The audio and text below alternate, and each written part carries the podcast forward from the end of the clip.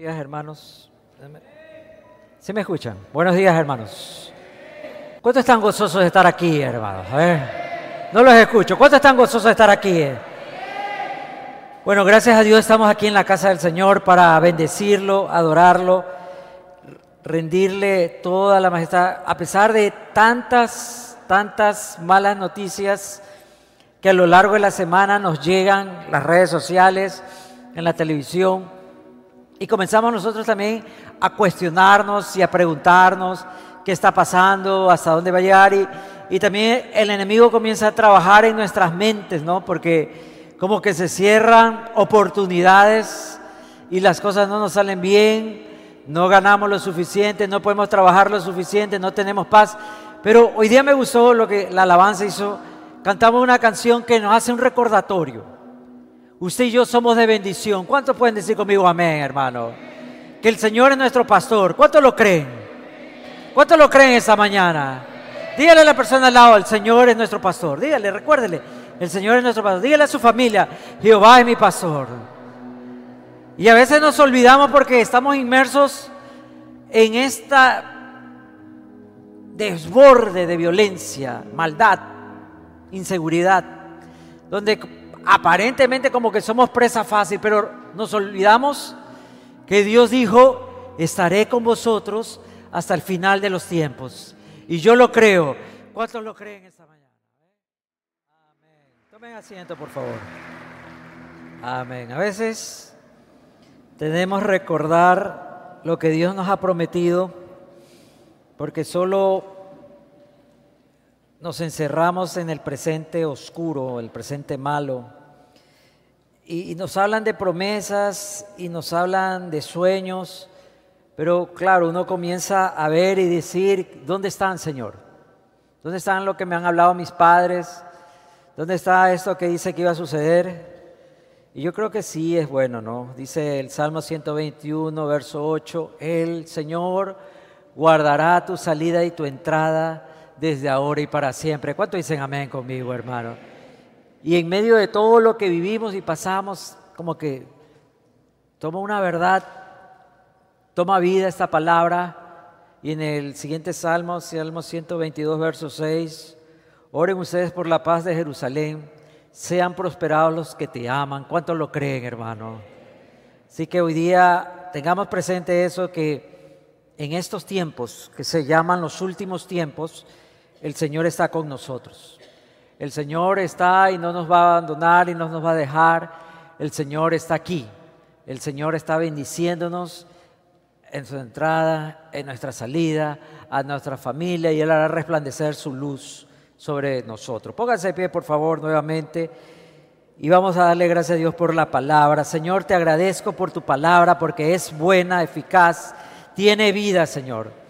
Gracias, Padre, porque hoy día podemos libremente juntarnos alrededor de esta bendición y que ésta venga y alumbre nuestro camino, ponga y aclare el, el, paso, las decisiones y ponga en nosotros la paz, la certeza que avanzamos contigo. Y Dios, yo te pido por cada necesidad, por cada problema, por cada enfermedad, por cada, Señor, deuda que esté pasando alguien acá, que tú hagas tu obra, Dios, traigas tu buena mano de provisión, de milagros y Señor, rompas cadenas. Donde ha habido cadenas, que tú las rompas. Y hoy día traigas tu prosperidad. En el nombre de Cristo Jesús. Amén y amén. ¿Cuántos dicen amén? Saluda a la persona al lado y dile, hermano, qué bueno lo veo acá. Ha rejuvenecido, ha retoñado. El próximo domingo vamos a tener bautizos. A pesar que la palabra de Dios no dice que hay una edad para bautizarse, pero nosotros creemos que tiene que ser una decisión tomada en total reflexión y no solamente una emoción o un empuje de alguien, ¿no? Así que creemos que desde los 12 años se pueden bautizar. 12 años podemos bautizar. Si usted no está yendo a un nexo, pero se quiere bautizar, por favor, acérquese al counter, ahí lo van a anotar, vamos a conversar y vamos a ver cómo, cómo lo vamos guiando. He estado hablando esta semana por el Zoom de discipulado y me han estado preguntando mucho por las redes y escribiéndome sobre este tema como que causa picazón y como que causa, ¿no? Los últimos tiempos. ¿Qué son los últimos tiempos? ¿Qué realmente debemos esperar con, cuando hablamos de los últimos tiempos? Bueno, los estudiosos y aquellos que maestros de la Biblia llamaron a este estudio la escatología. Es un estudio escatológico que viene algo del griego, los tiempos finales. Pero en Mateo 24, 3 al 4, Mateo 24 y Mateo 25 son dos capítulos puntuales que Jesús nos habla mucho sobre el final de los tiempos y las señales que habrán de su regreso. Porque claro, hoy disfrutamos de un mundo que espera la segunda venida y otros que no la esperan y a otros que le aterrorizan la segunda venida pero estamos en el punto de gracia, donde vino Jesús hace más de dos mil años y trajo redención, restauración, libertad, perdón, y vivimos en esa era de la gracia. Pero toda la humanidad y la iglesia junto también, esperamos ya la manifestación, no de un Señor que viene con, con gracia, cordero inmolado, cordero pascual, sino que ya viene el Señor como el juez a pedir juicio y pedir condena para todos aquellos que pisotearon y burlaron su nombre y su palabra. En Mateo 24, 3 al 4, los discípulos se agolpan aquel grupo cercano, aquel grupo íntimo, y le dicen eso. Estando Jesús sentando en el monte de los olivos, se acercaron a él los discípulos en privado. Ustedes saben que el, ministerio del Señor era público, había mucha gente, pero ellos buscan tener una conversación privada. Y le preguntaron, dinos, ¿cuándo sucederá esto? ¿Y cuál será la señal de tu venida y de la consumación de este siglo? Para el ser humano siempre quiere conocer tiempos, porque al no conocerlo, uno se siente que no tiene el control, uno no puede organizarse, uno no puede planificar, uno no puede ver. Entonces, el ser humano siempre está en esta búsqueda de conocer el tiempo. Incluso somos tan audaces que a veces le pedimos a Dios que obre en determinado tiempo y que su respuesta venga en ese momento y si no viene en ese momento, como que ya no me funciona, como que ya no me sirve. Entonces, apremiados por las cosas que están dándose, apremiados, exigidos por las circunstancias que están pasando y seguramente por las palabras de Jesús, que pronto los iba a dejar y vendrían esto y yo acá, ellos tratan de arrancar del Señor el misterio, el secreto de cuándo sucederá. La respuesta que reciben es, Jesús les respondió, tengan cuidado de que nadie los engañe. Y creo que es valedera hasta el día de hoy tomar en consideración y cavilar, reflexionar un momento sobre esta respuesta que el Señor, el Maestro, nos da. ¿Por qué es importante no dejarse engañar? Bueno, hoy que estamos en medio de paranoias que las leemos y nos llegan en las redes sociales sobre circunstancias, conspiraciones, qué está pasando esto, qué viene lo de acá, qué los ovnis, qué lo de acá, qué esto y lo de allá.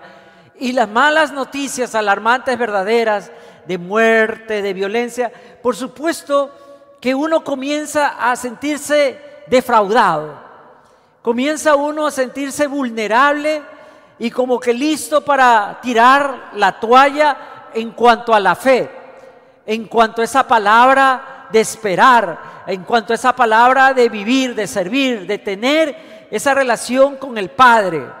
Y Jesús dice esto porque sabe que al final de los tiempos lo que más habrá es engaño. Y hoy día quiero hablarles de eso, de que la palabra de Dios nos da señales nos advierte, nos da alertas para que ustedes y yo como pueblo del Señor no caigamos en el engaño. En 1 Juan 2, Juan comienza a escribirles en lo que se va a llamar en esta sección también de los tiempos finales. Juan es el último de los sobrevivientes. Probablemente Juan ya pasaba de los 100 años cuando comienza a escribir el Apocalipsis al final de sus días. Y esta carta es un poquito antes, cronológicamente hablando, acerca del Apocalipsis y comienza a circular. Ya no están vivos nadie de los testigos principales, solamente Juan. Y Juan dice que era tan mayorcito que los discípulos tenían que cargarlo y llevarlo de un lugar a otro. Y él, a pesar que su cuerpo ya demostraba el tiempo, su mente era brillante. Y en esta carta, Juan nuevamente advierte a la iglesia de lo que será lo final de los tiempos, que vendrían este deseo de engaño para que usted y yo cayésemos en doctrinas falsas. Y hoy día, una de las grandes señales de los últimos tiempos la proliferación de doctrinas falsas, pero no de los grupos consabidos que usted y yo tildamos y señalamos como secta, sino que aún dentro de la misma iglesia se habla y se dice y se enseña cosas que están apartados de la palabra de Dios. Por eso importantísimo, hermanos, que ustedes y yo nos convertamos en discípulos, que estemos estudiando la palabra de Dios, que no solamente lleguemos un momento, oigamos y salgamos compugidos porque el mensaje, la palabra me dio duro, wow, yo he estado tan mal, tengo que cambiar, mi vida está apartada, necesito esto, necesito reflexionar. No, hermanos, el Señor quiere que no solamente seamos oidores, sino también hacedores de la palabra. No solo la gente que venga a llenar la iglesia, que queremos estar, no nos perdamos en el servicio, no nos perdamos aquella reunión especial, sino que el Señor quiere que llenemos nuestra mente, llenemos nuestros corazones del mensaje de la palabra de Dios. Y Juan comienza a escribir en los versos 18 al 27 que les voy a compartir acá. Juan 2, primero Juan 2, 18 al 27. Hijitos, esta es la última hora. Mientras el resto, Daniel, el mismo Señor y otros libros proféticos hablan de los últimos tiempos, Juan lo llama la última hora, conectando un poco a la mentalidad judía de dividir el tiempo por horas. Entonces, él dice, esta es la última hora. Y así como oyeron que el anticristo viene, también han surgido muchos anticristos. Entonces lo primero que nos señala y, enseña el apóstol Juan, que ese producto que nos venden en Hollywood de el anticristo, de Damián, seguramente están pensando en Damián, y toda esta película, un clásico del anticristo que surge y tiene un poder, bueno, Sí, realmente el hombre de pecado, sí, Pablo lo va a decir, el Apocalipsis nos va a hablar, Apocalipsis 13, claro, por supuesto. Pero también Juan dice que se trata de un espíritu que inundará el mundo. El espíritu del anticristo, porque continúa también, ahora han surgido muchos anticristos. En la época de Juan veía el anticristo anteriormente a Juan vieron un anticristo famoso, Antíoco Epífanes. Este emperador, rey, si lo quieren llamar, tuvo un propósito al conquistar Jerusalén, destruir el bastión de la religión judía, el temor judío, así que él entra al templo, al lugar santísimo y comete abominaciones, hace orgías, sacrifica cerdos, mata a los sacerdotes y obliga a comer y beber la sangre de los cerdos a algunos sacerdotes, totalmente burlándose de su religión, de su temor, diciéndole, aquí esto no va más, y pone sus dioses y destruye finalmente el templo y toma botín de los objetos sagrados. Y en medio de todo eso, usted lo puede leer en estos libros que hemos llamado de canónico porque nosotros no los consideramos inspirados, como la primera y segunda de Macabeo, la historia de la rebelión de los Macabeos, unos sacerdotes que se levantan impelidos por, por el celo del Señor, hacen una revolución y terminan echando a toda esta gente y devolviendo el culto al templo y a Jerusalén.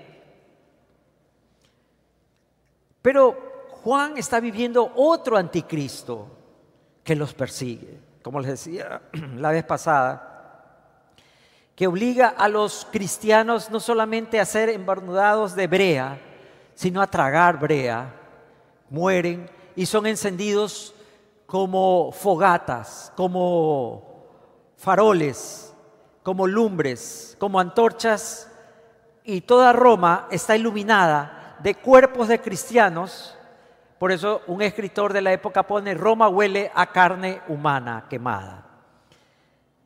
Esos son el espíritu del anticristo, que tienen la misma connotación y van a ver algunas réplicas que estamos esperando y algunos ya se están manifestando en nuestro día, en nuestro diario vivir. Pero otra señal es, por eso sabemos que es la última hora, continúa el relato Juan. Ellos salieron de nosotros, pero en realidad no eran de nosotros, porque si hubieran sido de nosotros, habían permanecido con nosotros, pero salieron a fin de que se manifestara que no son todos de nosotros. Y aquí Juan usa y juega con las palabras permanecer, porque ustedes saben que Juan es el apóstol amado, así que él usa la misma palabra que usa el Señor en Juan 15 sobre eh, la vid y los pámpanos, ¿no? El que permanece en mí, yo permanezco en él. Entonces salieron de nosotros, pero no permanecieron en la vid verdadera, no eran parte de la vid porque no recibieron la vida de la vid. Interesante que Juan apunta que en los últimos tiempos gente saldrá de la iglesia y ellos serán los encargados de atacar a la iglesia, de cuestionar su autoridad. Gente que se crió con nosotros, Estuvieron tiempo con nosotros, pero ahora lo único que hacen hablar es del mal de la iglesia, de los errores, de las fallas, y andan de aquí para allá regando esta doctrina que trae división, que trae desánimo, que trae engaño. Ah, usted allá, usted no sabe lo que están haciendo ellos, usted ni sabe que están fallando, y mire, eso es lo que dice. Salieron de nosotros, les encanta estar aquí, porque aquí reciben cierta notoriedad, cierto reconocimiento, y ellos se sienten como escogidos, iluminados, mientras los demás son personas manipulables, ellos no lo son, porque ellos conocen la verdad, como dice aquel hombre, la verdad verdadera. Entonces ellos comienzan a regarla a todo el mundo y van con van especialmente con todos los heridos. ¿Y qué te pasó? ¿Y qué te hicieron? ¿Y por qué estás acá? ¿Y cómo tú te sientes? Y andan aquí, y yo esto y lo otro, y comienzan a armar una especie de congregación de heridos y de lamentos. Salieron de nosotros, pero no son de nosotros. Pero aquí viene el pero importante que ustedes y yo debemos tener pero ustedes tienen la unción del Santo. ¿Cuál es la unción del Santo? El Espíritu Santo. El Espíritu Santo que mora en todos aquellos que permanecen con el Padre. Y todos ustedes lo saben. No les he escrito porque ignoren la verdad, sino porque la conocen y porque ninguna mentira procede de la verdad. ¿Quién es el mentiroso sino el que niega que Jesús es el Cristo? Pero hay que entender que lo que está diciendo Juan acá, negar a Jesús puede ser como en la época de los gnósticos, a la que en medio de eso estaba surgiendo la iglesia primitiva, porque los gnósticos, esta corriente, estaba diciendo y enseñando que Jesús no pudo haber venido en carne, que no pudo haberse sido sacrificado en la cruz, que Él no pudo haber sido el cordero que quita el mundo, porque si hubiera venido en carne, como señalan los gnósticos, fuera material pecaminoso, como esta escuela griega, ¿no? Que ellos enseñan esto. Hoy día tenemos los agnósticos, que es muy popular entre la juventud. Los agnósticos consideran que hay una mente suprema, hay un orden universal, hay un, hay un ser divino pero con el cual no se puede relacionar ni se le puede hacer objeto de culto, que ninguna iglesia lo conoce. Entonces, él allá, yo acá, y se lavó las manos. Pero Juan está hablando también de que niegan a Jesús cuando niegas el señorío de Cristo, cuando niegas la santidad de Cristo en tu vida, cuando niegas el ser un discípulo del Señor y pertenecer al cuerpo de Cristo. De eso está hablando Juan también. Está hablando no solamente de que verbalmente podamos hablar, yo niego que Cristo, y bueno, uno dice, bueno, él, es un ateo, él es, él es un anticristo. No, está hablando de aquellos, como dice Hebreos 10, pisotean la sangre de Cristo y vuelven al pecado. Todo aquel que niega al Hijo tampoco tiene al Padre. El que confiesa al Hijo tiene también al Padre.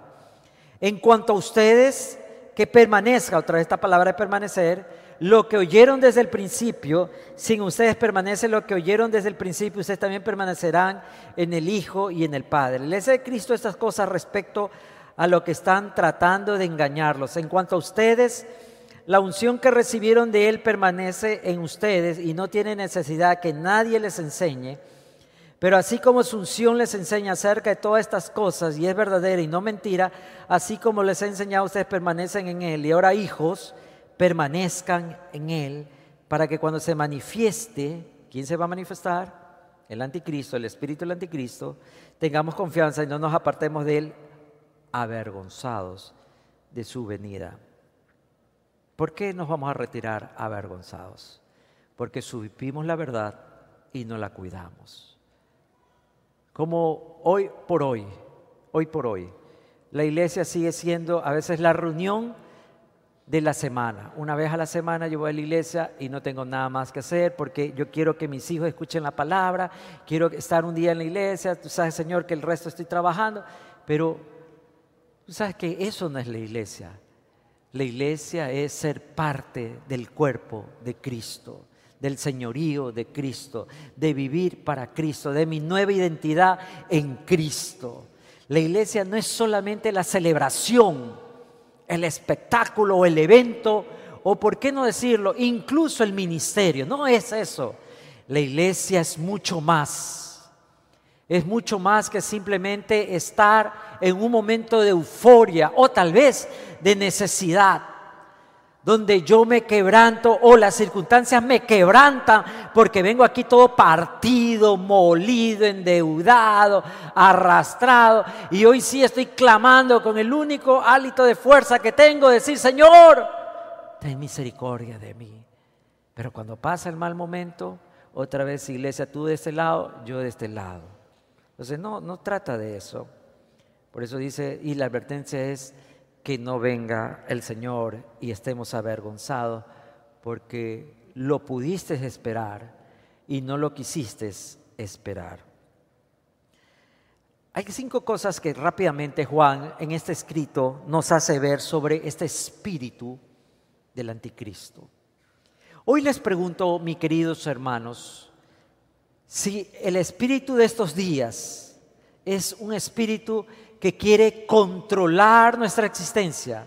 Porque hoy por temor hemos cambiado nuestras actividades, nuestras costumbres. Usted y yo ya no tenemos la libertad de estar donde nos gustaba estar, de comer donde me gustaba comer, incluso de trabajar con temor, porque está la violencia, está la muerte, puede suceder tantas cosas malas, fatídica, usted no tiene seguridad de enviar a sus hijos a tal lugar o de que su esposa esté allá o usted esté parado en un lugar porque usted no sabe en qué momento usted expresa de la inseguridad. ¿Y eso qué le obliga? A retroceder, a retraerse, a esconderse, a excusarse, a evitar salir y obliga a cambiar todas las cosas. Así que les pregunto, ¿el espíritu del anticristo está activo hoy día? ¿Sí o no? No los escucho, hermano. ¿Sí o no, hermano? Porque una señal del espíritu del anticristo es el control, como lo vamos a ver. Tratará de controlar tus emociones, tratará de controlar tus sueños, tus creencias, pero sobre todo tu vida, tu tiempo. Entonces hoy nosotros vemos. En 1 Juan 2.18, en esta versión dice, hijos, esta es la última hora y como habéis oído, viene el anticristo y ahora ha venido muchos anticristos. Los apóstoles entendieron que todo el periodo de la ascensión de Cristo y su regreso sería el último de los tiempos, o el último tiempo, o la última hora, como lo llama el apóstol Juan.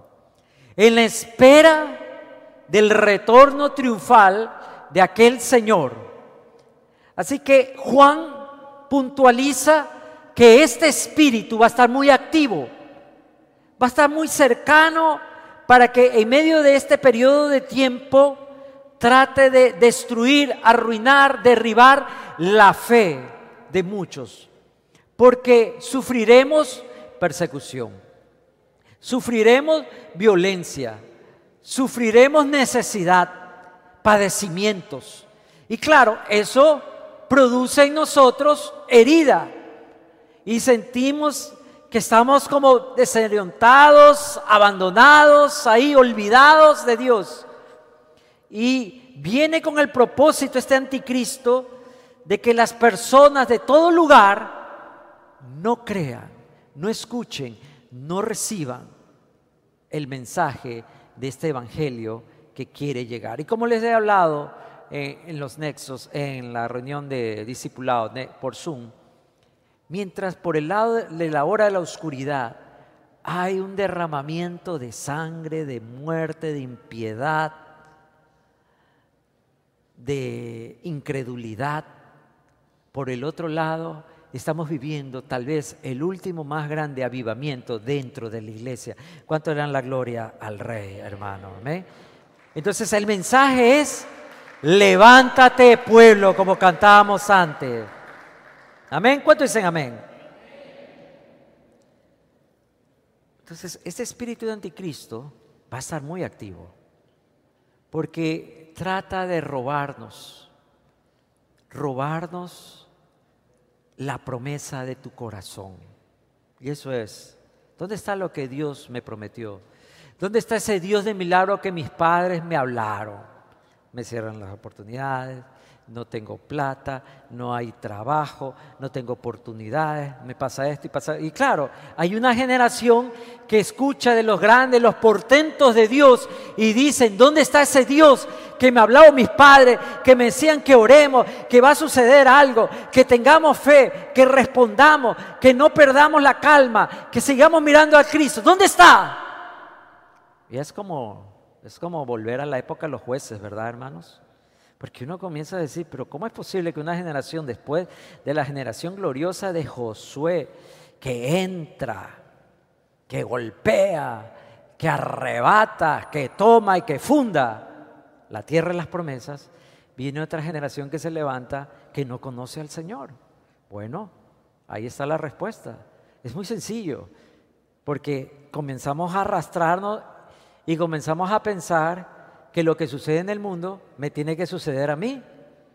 Y comenzamos a sentirme que yo también soy arrastrado por esta corriente que está pasando en el mundo.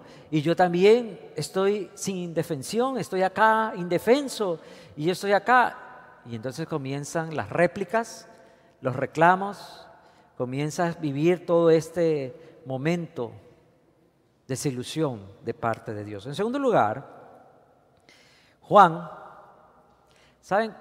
Cuando un predicador mira el reloj, ¿sabe lo que significa? Nada. Así que no tengan fe, hermano. Un espíritu. Juan nos dice que el anticristo no solamente es un espíritu, sino que es un modelo de espíritus imperantes en la tierra. En el 1 Juan, en el capítulo 4, en el verso 3, dice una versión, y este es el espíritu del anticristo que ustedes oyeron que venía y ahora ya está en el mundo.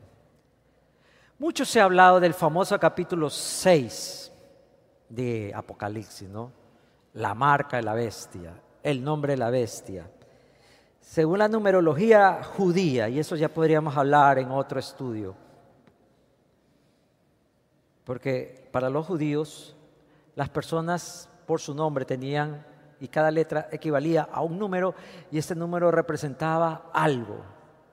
Ponía un orden y, según esto del 6, 6, 6, la repetición del número de la bestia, era el número que en la época de Juan correspondía al nombre de Nerón, del emperador, cuya maldad, cuyos excesos, cuya perversidad, creo que para Juan y para todos los que padecieron, era el anticristo viviente.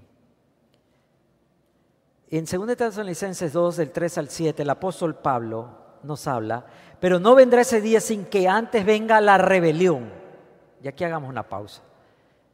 Los que leyeron lo que sucedió el día de ayer en Nueva York, a ver mis hermanos cibernautas, ¿leyeron lo que pasó en Nueva York? Es que es como ustedes solo leen la Biblia, hermano, pero yo sí soy un pecador que ando metido en las redes sociales y ustedes ni saben lo que son las redes sociales. Perdonen, santos, santos de los últimos días, perdónenme. ¿Saben lo que pasó en, Nueva York? En Manhattan, hermano. Supuestamente lo mejor de lo mejor de, de la tierra, del orden, de la libertad. Un zafarrancho de jóvenes, porque les había un influencer, les había prometido. ¿Qué juego era? ¿Cuál qué juego era? A nadie leyó la noticia, hermano. Ustedes ni saben lo que es el PlayStation, ¿no? Dicen que eso usan los mundanos, ustedes no, los mundanos usan el PlayStation. Y como fue toda una burla o un, chiste, yo no sé, hubieron desbandes, hubieron destrucción y, y todas las cosas que ustedes pueden leer. La rebelión. ¿No fue ese mismo espíritu que nos dijo que nosotros somos incivilizados, cavernícolas, al corregir a un hijo? No fue que nos quitaron las leyes del maltrato, porque hay que cuidar a los niños, el abuso, y desde los años 60, 70, 80, 90, 2000, 2010, 2020, y se sigue levantando esta psicología progresista de que al niño hay que respetarlo, que dejarlo que forme su conducta, que tome sus decisiones, que no hay que imponerle nada, ni ideas, ni género, sino que es libre. Ahí está, ahí está mi hermano. Ahí está. Porque, ¿qué hubiera pasado, hermanos, si usted le habla a la gente de mi generación, a la gente de mi generación, los que nacimos en los 80, a mi gente de mi generación, ¿ya? ¿Qué hubiera pasado, hermano, que mi mamá me hubiera encontrado rompiendo ventanas en la calle?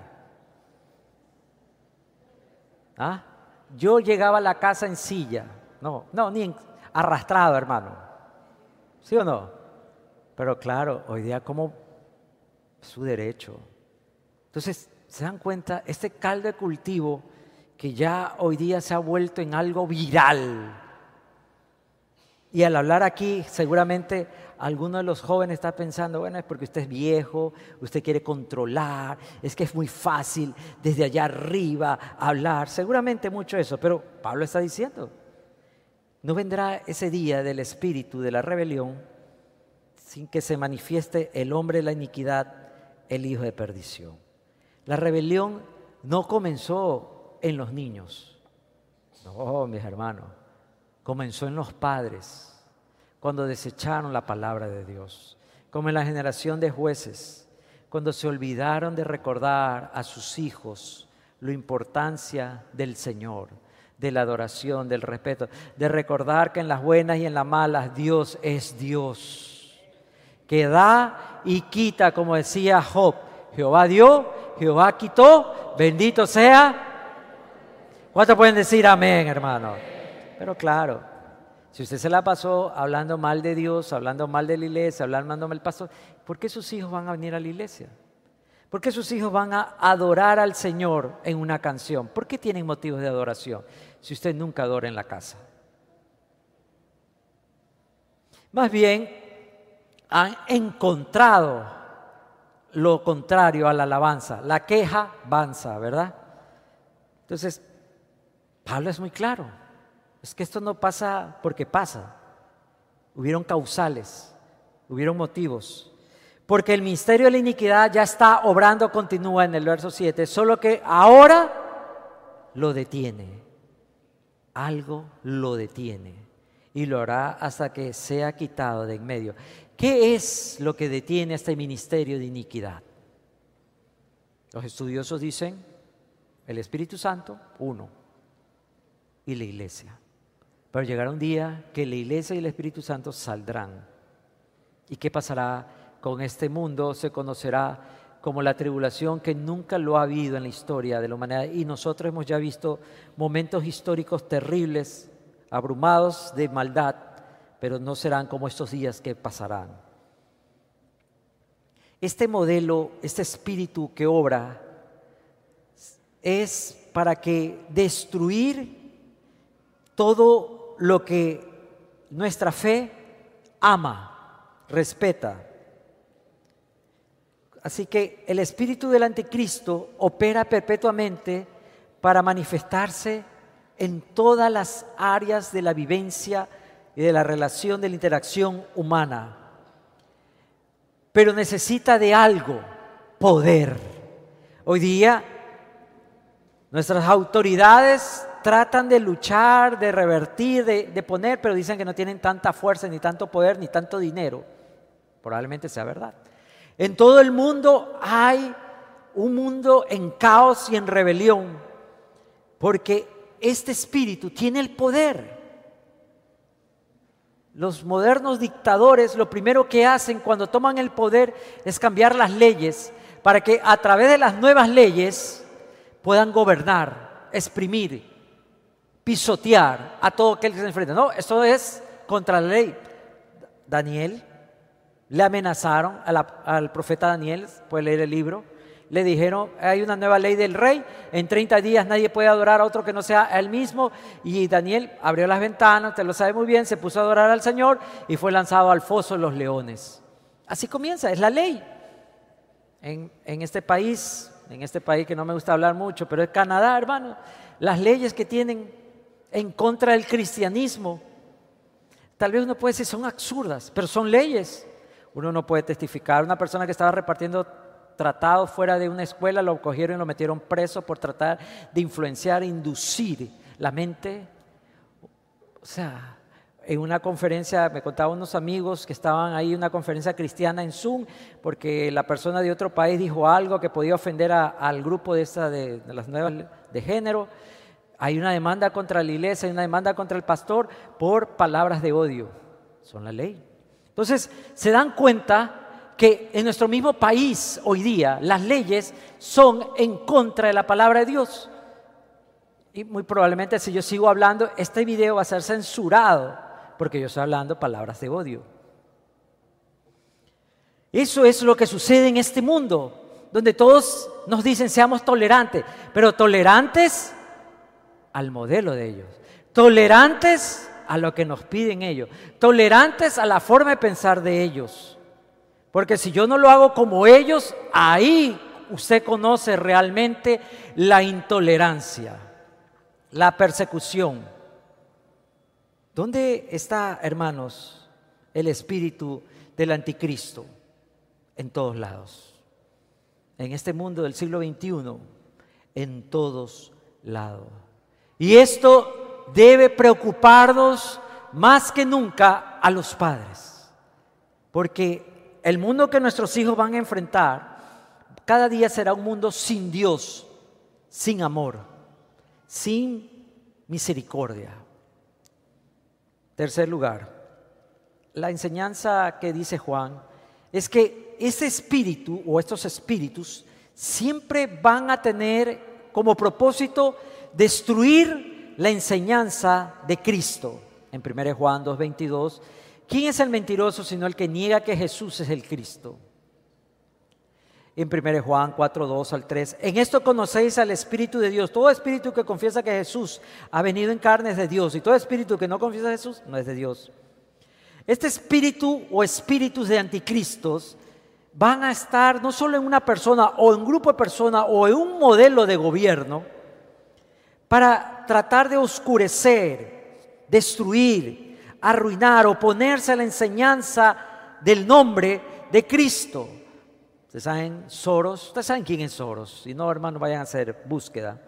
Un magnate que él ha puesto su fortuna, una gran parte de su fortuna, al favor de la nueva Agenda 2030, la, la Agenda LGBTI.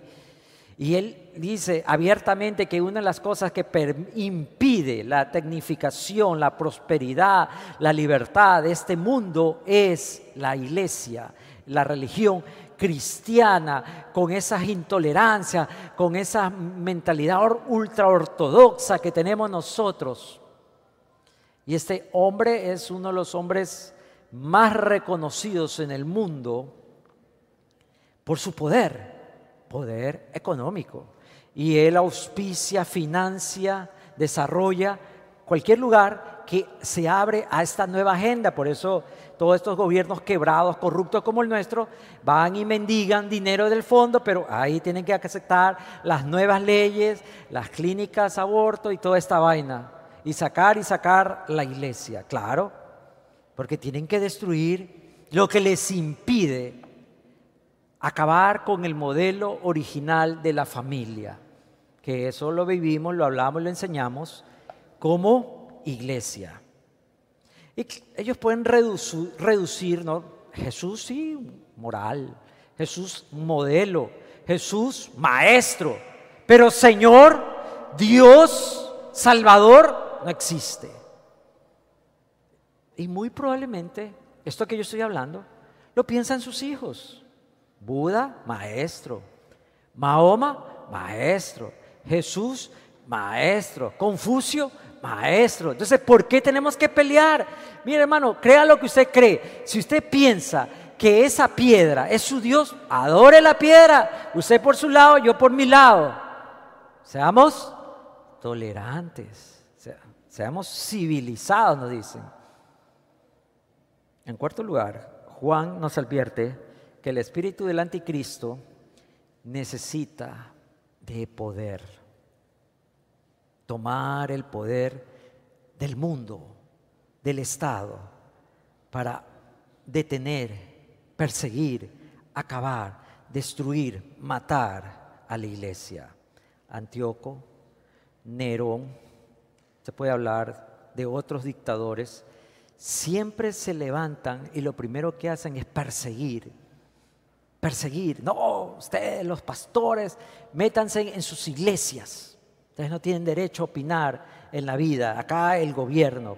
Mientras uno esté del lado de ellos, somos bienvenidos. Pero si nos volvemos y comenzamos a opinar, persecución. Apocalipsis 3. Y, lamentablemente, hermanos, que la misma parte de la iglesia, y bueno, les quiero mandar la cuña, estamos próximos a una elección y estamos buscando a alguien que solucione inseguridad, economía, situación laboral. Y está muy bien, hermanos. Salud, correcto. Yo también soy un afectado. Yo vivo en este país. Pero veamos más allá. Aquellos que promueven estos lineamientos, aquellos que hablan para seguir gobernando y usurpando la libertad nuestra, para restringir nuestros derechos, para perseguirnos. Tengan mucho cuidado y tengan mucho, sí, debajo de, esa camisa que carga y carga el numerito, su candidato que ya viene, que ahora sí, que regresó. Tengan mucho cuidado, hermanos. Tengan mucho cuidado. Después nos quejamos, porque eso es lo que siempre hacemos los ecuatorianos, del gobierno que tenemos. Pidámosle al Señor dirección. Amén, hermanos. En Apocalipsis 13:7 dice, se le dio autoridad sobre toda tribu, pueblo y lengua y nación. ¿A quién? Al que desciende, al que sube del mar, a la bestia. Y por medio de esta autoridad maligna traerá cambios dentro de la sociedad. En Daniel 7:25 dice en esta parte, pensarán en cambiar los tiempos y la ley. estamos tan cerca, hermanos, casi, casi entrando, a que la pedofilia ya no sea algo malo. Y ahí una cuña, vayan a verse cuando se estrene esta película, Sound of Freedom. Ya estamos, ese hecatombe que está pasando en este gobierno, otra vez lo tengo que achacar a Canadá, al presidente que la mujer lo deja porque las redes dicen que el hombre ha tenido una acusación de pedofilia y pagó no sé cuánto para que no salga esto a la luz. Y ahora uno puede pensar, ¿por qué este tipo odiaba tanto a la iglesia? Claro, o sea, todo sale a la luz, dice la palabra de Dios. Entonces, ellos tienen que gobernar conforme a sus instintos y deseos. La locura de Calígula, que, nos parece aberrante, que se casa con su caballo y después con un esclavo, eunuco, lo hace su mujer, y bueno, uno dice barbaridades. Pero hoy día están hablando de un matrimonio entre hombres y niños niñas, que es normal, es una atracción. Y si los niños escogen, también se enamoran. ¿Por qué el amor es malo? Entonces, ¿dónde estamos? Estamos viviendo los últimos tiempos, hermanos. Estamos viviendo. Y la visión de todo esto es que van a tener un poder sobre la economía. Apocalipsis 13, 16, 17. Recuerden que Juan está escribiendo en Patmos, en una isla olvidada del imperio romano, probablemente dos mil pico, casi dos mil doscientos años antes de, de nuestra era. Y dice Juan, revelado por el Espíritu Santo, también hace que todos, pequeños y grandes, ricos y pobres, libres y esclavos, sean marcados en la mano derecha, en la frente, de modo que nadie pueda comprar ni vender a menos que tenga la marca, es decir, el nombre de la bestia, el número de su nombre. Estamos muy cerca, hermanos, a esto. Yo no hablo de un chip, eso, eso se lo dejo al desarrollo de la inteligencia artificial y de las tecnologías.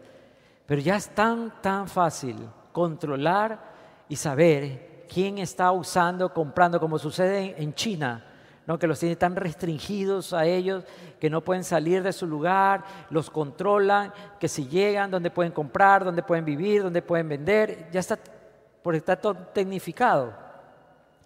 Así que si una persona no se ajusta a este modo de gobernar del anticristo, esa persona será excluida, perseguida, encarcelada y será imposible que realice alguna vida como comprar, y vender. No estamos viviendo nosotros estos tiempos, hermanos. Díganme ustedes. Entonces, la gran pregunta que debe hacernos es, me estoy preparando para estos tiempos, pero detrás de todo este escenario que, estamos viendo, que, nos, que esta realidad nos golpea y llega a nosotros, hay una gran verdad que con esto quiero terminar esta mañana. Hay una gran verdad al final, en el libro de Apocalipsis, la victoria es de Cristo. ¿Cuánto dicen amén? La victoria es de la iglesia. La victoria es de nosotros. La victoria es nuestra. Al final, detrás de todo esto,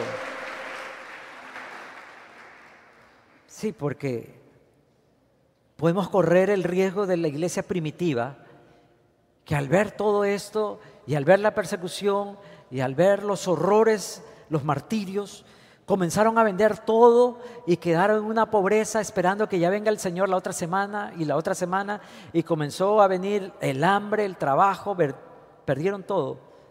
Podemos comenzar a vivir un fatalismo. No se trata de que usted y yo vivamos un fatalismo, vivamos una esperanza. Mi rey viene pronto. Y hoy día lo que se nos pide a ustedes y a mí como discípulos es compártele la palabra a otro mientras hay tiempo. Que sea el último tiempo de estar muerto en pecado para esa persona y el primer día de vivir bajo Cristo Jesús y su señorío, ¿verdad, hermanos? Así que en medio de toda esta destrucción de nuestra era y de nuestro mundo, recuerde, recuerde, repítaselo, levántese y repítaselo. La victoria es de Cristo Jesús. Póngase de pie, por favor, vamos a orar. Póngase de pie, por favor. Señor, hoy día, en medio de todo, queremos agradecerte y bendecirte porque tu palabra nos advierte, nos alerta, nos dice, nos enseña. Y hoy día, Señor, aquel que ha estado caído, aquel que ha estado dormido, aquel que ha estado alejado, aquel que ha estado, no sé, Señor, fuera de lo que es el cuerpo tuyo, hoy ya se levante. Y hoy día diga, Señor, vuelvo a ti, permanezco en ti. Si esta palabra ha llegado para ti, hoy día sea el día de redención, de restauración, de reconciliación. Dejar a un lado todo lo que te ha afectado, te ha impedido servir. Hoy día dile, Señor, aquí estoy con mi familia, aquí estoy con mi casa, aquí estoy con mi vida. Y si esta es su primera vez estar acá y nunca ha tomado esta decisión, quiero invitarlo, decirle, dígale, Señor Jesús, hoy día te quiero brindar mi corazón. Te quiero despedir, que entres a mi vida y seas mi Señor, mi Rey. Te entrego mis pecados, mis debilidades, mis enfermedades, para seguirte a ti hasta el último de los días. Te lo pido en tu nombre. Amén y amén. Si usted ha hecho esta oración, no se vaya a ese lugar. Queremos guiarlo, animarlo y enseñarle el nuevo camino en Cristo Jesús. Que el Señor los bendiga grandes. Vamos a adorar al Rey.